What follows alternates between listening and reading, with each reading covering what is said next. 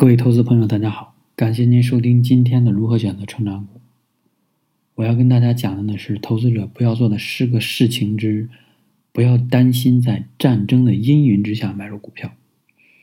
你可能会觉得有点奇怪，都要打仗了，为什么还要买股票呢？这个战争啊，其实它并不是说一触即发，而是说有一个前期的预测、推测阶段。或者是一个恐慌情绪，说有可能两国之间要开战了，或准备战争了。另外一个阶段就是真正的这个战争阶段，就是已经竞争者进入到了这个实际的战争阶段。比如说这个狂轰滥炸呀，或者说什么各种摧毁啊，这个阶段，在这个阶段下，股票的价格肯定还会进一步的下跌。就拿前段时间，比如中印边境是吧？有各种摩擦。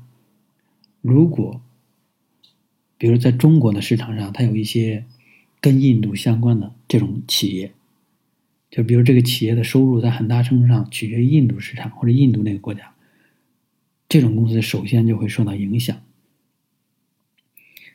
那是不是说在这种情况下，作为一个投资人，你应该去积极的买入这个公司的股票，对吧？所以呢，我先大概讲一下战争对于我们这个经济，对于我们股票的这个持有人会发生什么样的这个影响。发生战争的时候，国家就会倾注这个主要的财力、物力、人力，去跟这个敌国去对抗。在这个过程中，会消耗多很多这个。就是经济上的投入，然后国家的这个经济发展受到了影响，有可能很多这个民民就是民用的工厂或者企业呢，它为了满足战争时期的特殊需求，它也可能转型去配合国家去做一种这种战争所需的这个物物资装备。所以呢，在战争时期，国家的经济一定是。不如和平时期发展的好，这是毋庸置疑的。因此呢，经济不好的时候，其实大家的收入就紧张了，对吧？你手里的钱就少了，你的收收入的能力就降低了。但收入钱少了，并不代表说我们的货币升值了，相反，货币贬值了。为什么？因为国家的财富减少了。国家把所有的这种钱、国家的财富都用在了这个战争上。战争其实你，对吧？它是没有任何回报的东西。比如说你发几个导弹过去了，一个导弹可能千万甚至上亿，那这个钱，对吧？你懂的，它就等于是化为乌有。然后这种价值的流失肯定是要从国民经济这个，或者是国家这个普通老百姓手里再补回来啊。说难听点就是这样，所以呢，你会发现战争的时候，你手上的钱它不值钱了。另外，国家它那个物资准备或者是财力的储备，一旦耗费完了以后，它就要启动这个对吧？印刷机不断的印刷钞票，这样的话，国家才能有财力去购买物资嘛，支持前线的这个战争。因此，战争会带来我们老百姓来对我们的影响，就是货币的贬值。战争持续时间越长，贬值的可能性越大。就像在民国那个晚期，对吧？上街买一个火柴，买一包火柴都要用自行车拎着一包钱出去。这种贬值已经到了非常严重的程度了。所以呢，你想一下，比如说你这个公司啊，就是你所买入这家公司。它虽然受到战争的影响，但是不至于说在战争中完全的倒闭，对吧？那它还能够有收入，能够维持下去。但是呢，由于货币贬值了，比如现在的十块钱等于等于之前的一块钱，那你想一想，是不是公司的股价应该也会相应的上涨吧？就是战争时期的这个。十块钱等于和平时期的一块钱。比如在和平时期的时候，正好一一股一块钱啊，那到了和战争时期的时候，那会儿的一块钱可就不等于现在的一块钱了，对吧？过去那个和平时期的一块钱等于现在十块钱，那是不是股价应该也要涨啊？当然，我前提条件说的是，在这个战争时期，这些经营并没有受到非常严重的这种影响的公司，比如说一定要倒闭了，根本干不下去了，这种除外啊。只要说这个公这个公司，它在战争时间还能够生产，还能够存活下去，这种公司就是有价值的。这是一个对于这个。我们货币的影响。另外，你想一下，比如说啊，真的要发生战争了，假设中美之间发生战争，然后呢，你把所有的钱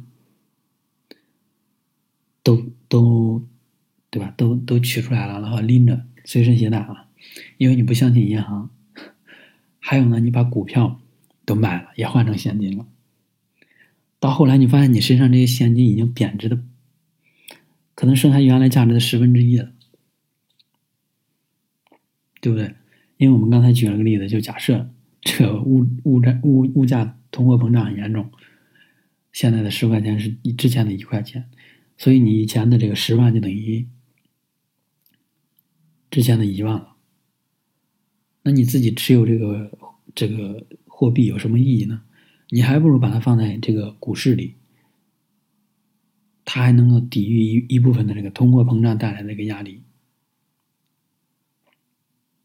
因此呢，从这个分析上来说，在战争时期，或者是在战争这种预警、恐惧时期还没有真实发生的这种情况下，你应该做的是，当它发生了这个价格的下跌以后，由于恐惧造成的。你应该小幅度的买入一些，在战争时期还能够存活或者是继续生产经营的这种公司，比如说军工股，对吧？或者说其他的一些辅助的这种，因为军工可能也要看这个战争的一个情况，或者是这种战争预警或者是恐怖的一个情绪，如果非常严重，军工股一样也会受到影响，也会下跌的。唯一有一次没有下跌的呢，其实就是在第二次世界大战的时候，就是军工股没有受到影响。相反呢，一说发生战争，价格涨上去了。为什么呢？就是因为二战的这个主战场跟美国美国本土没有关系，美国本土没有受到任何影响，对吧？除了夏威夷后来是发生了这个偷袭嘛，珍珠港。因此呢，当时就发生了一次。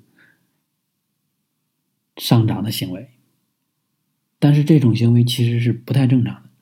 比如说，咱们是吧？中国要发生战争了，假设啊，中国别管跟任何国家，你中国本土肯定这个所在的这个经经济或者是企业都会受到影响，因此它肯定会有恐慌情绪带来下跌。那个美国二战那个是一个个呃个例例外，我们就不讲了。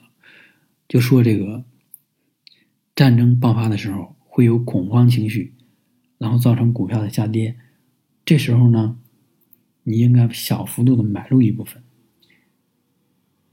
因为战争其实对于我们普通人来说，它它这个导向或者它的这个持续时间，或者它到底发生还是不发生，我们是不可知的，我们也不可预测的。你能够做的就是感觉这个价格已经很便宜了，或者是已经很低了，很有吸引力的时候，就买入一部分。前提是不要买入很多。如果比如说这个战争的恐慌情绪或者这种预测呀、揣测呀、民间的各种揣测消失了，国家之间通过这个政治或者外交途径解决了、化解这个矛盾了，这时候你就会发现，其实股票价格又一次涨上去了，这是肯定的。然后假说啊，比如说，在这个预测战争这个恐慌情绪之下呢，造成股票下跌，你觉得很便宜，你买入了。可是呢，过了不久，真的战争爆发了，你应该怎么做呢？如果你手上还有钱的话，你还是要买入这只股票。我当然要买入这种就是有在战争时期有经营和持续下去这种能力和潜在能力的这种企业，不是说所有企业你都要买了，这个一定要自己去识别判断。然后呢，再小幅度的买入一点，就保证你的保证你还有钱留下来，因为战争它不会说很快就分出胜负来。它肯定要持续一段时间，所以呢，伴随这个战争的深入，这个股票的价格一定还会下跌。但是到什么程度，我们其实是没有办法预测，是一个月、两个月、一年还是两年，这个东西谁也说不准。因此呢，就是你要不断的一点一点的去买入，同时呢，你要去。观察、留意哪些公司，它有可能，对吧？发展的更好，在这个战争时间，然后有哪些行业或者企业呢，受到的波动影响比较少？然后当别人都不敢买的时候呢，你去买。因为从我们过去人类历史过程中来看，就是有了股市以后，就比如说从美国开始看，每一次战争，战争完了以后。这个股价都会有大幅度的上涨，这个上涨呢，一方面是因为大家这个战争结束以后，普通民众或者是政府对于自己国家的这个经济命脉的这个重新复苏有了信心，还有一个非常重要的原因就是我刚才讲过那个通货膨胀的原因，通货膨胀会造再次造成这个股价的上涨，会远远超过战争爆发之前的那个价格。这是美国将近十次以来，就是这种跟战争相关的影响，或者是恐慌情绪造成以后，你都去观察历史数据，你都会发现，股票的价格真的是上涨了，包括一战和二战。啊，这是我们一个比较相对乐观的，就是说战争有一天会结束。那比如说我们再讲一个特悲观的，假设发生了核武器战争，对吧？或者各种。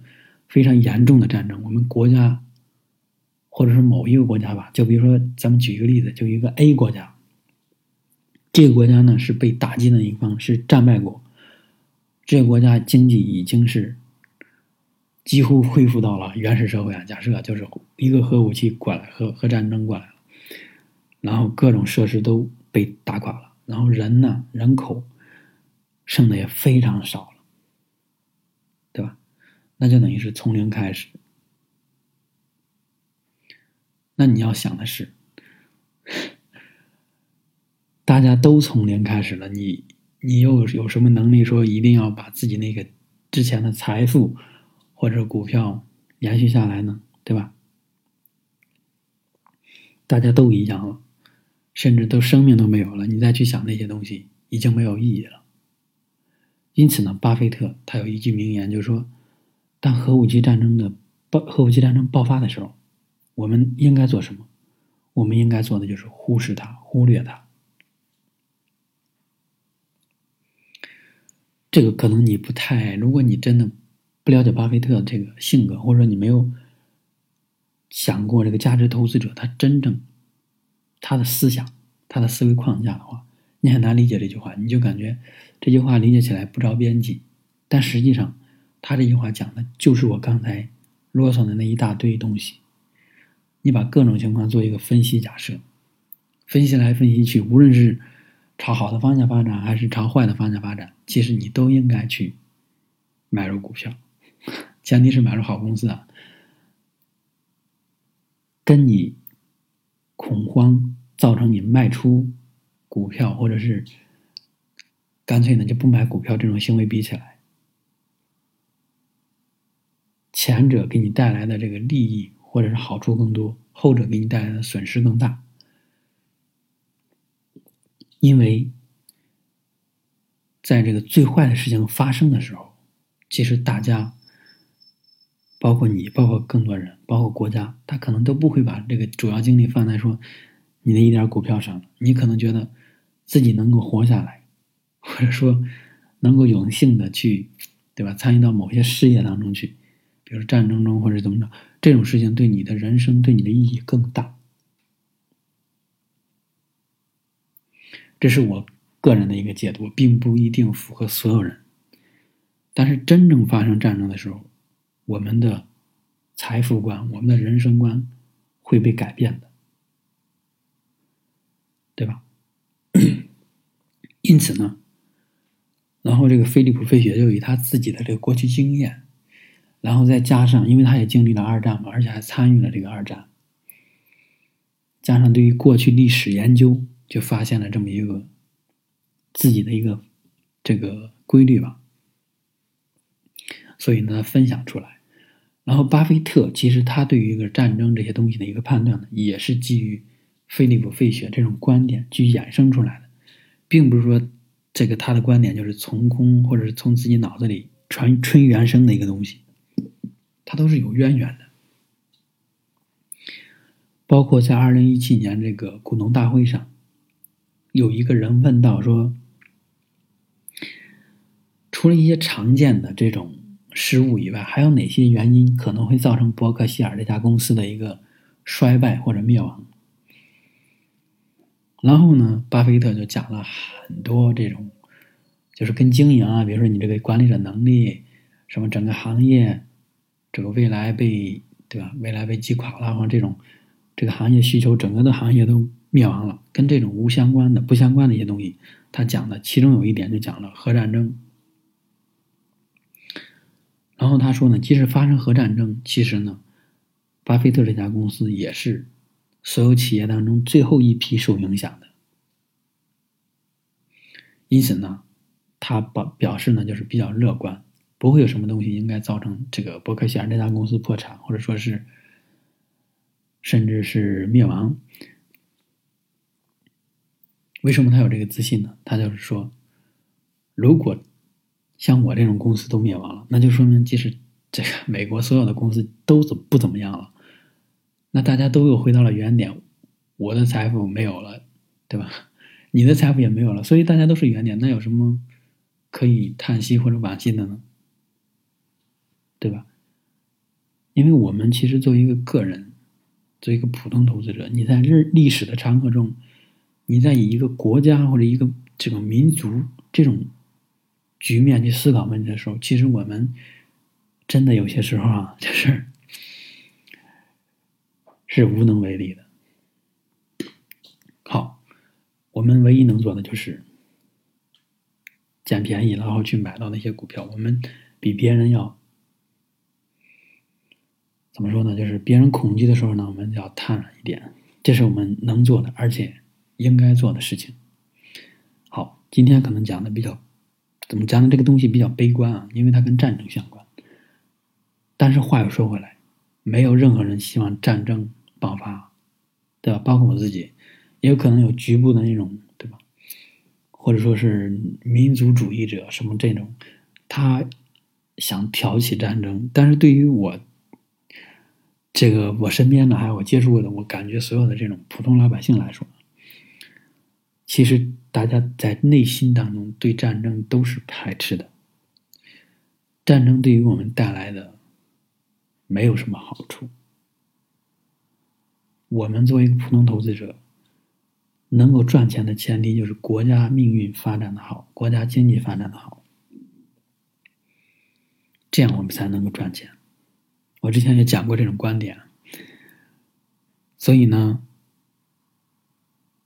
我讲的这些，并不代表说有 盼望着战争到来，只是说在那种不得已的情况下，我们还可以这样去做，对吧？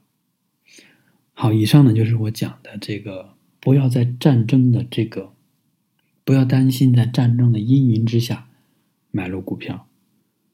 希望呢，我们这一生或者我们的后代，他们不会 用到这一招。好，谢谢大家。